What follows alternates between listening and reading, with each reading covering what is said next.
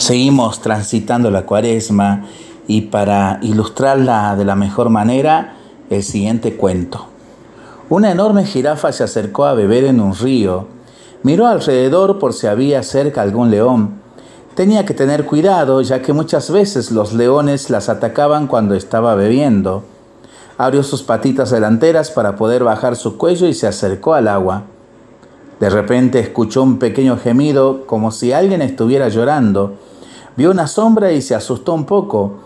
Enseguida observó que un pequeño león se escondía en un arbusto. Era Leonín, un pequeño león que se había perdido.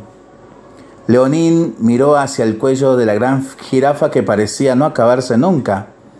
Cuando al fin vio su cara, unos enormes ojos negros le miraban. El leoncito giró su cabeza y agachó las orejas. Avanzó la jirafa a paso lento y tranquilo hacia él le tendió la patita. El león la acarició, dejó de llorar y ambos perdieron el miedo. La jirafa le preguntó, ¿Cómo estás tan lejos de tu casa? Verás, le dijo el león, me perdí por salir corriendo detrás de una gacela. Solo quería jugar. Corrí muy veloz hasta quedar agotado. ¿Qué ocurrió después? La gacela se espantó y yo me quedé en este lugar. Estaba muy asustado, pero soy un león valiente. No quería llorar. Estoy tan cansado, dijo el leoncito. Ven, vamos hasta aquel árbol, le dijo la jirafa. Allí descansaremos. El león se acurrucó entre las patitas de la jirafa y se quedó dormido junto a ella, juntitos, muy juntitos para darse calor. Pasaron largos días. La jirafa cuidaba de él, le alimentaba y le daba cariño como si fuera su mamá. Un día le explicó que tal vez dentro de un tiempo tendría que volver con los demás leones, pues era lo mejor para el leoncito. Una mañana el león bebía en el río cuando unos leones se acercaron a él. La jirafa les observaba desde un alto. Contempló cómo el león se había encariñado con ellos.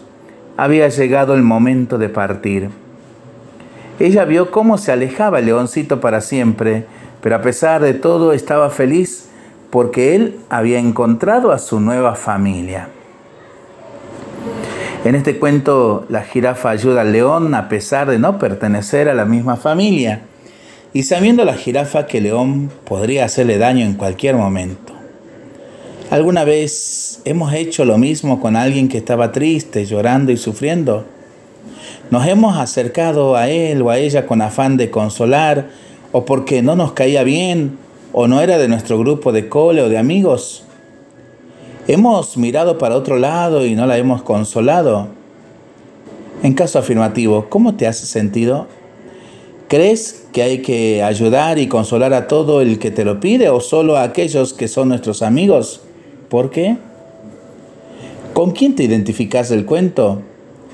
Si fueras jirafa, ¿qué harías?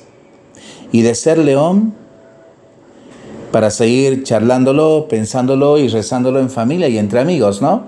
Mientras lo hacemos, pedimos al Señor su bendición, le seguimos pidiendo por nuestras intenciones y nosotros responsablemente nos cuidamos y nos comprometemos a ser verdaderos instrumentos de paz. Que el Señor nos bendiga en el nombre del Padre, del Hijo y del Espíritu Santo. Amén.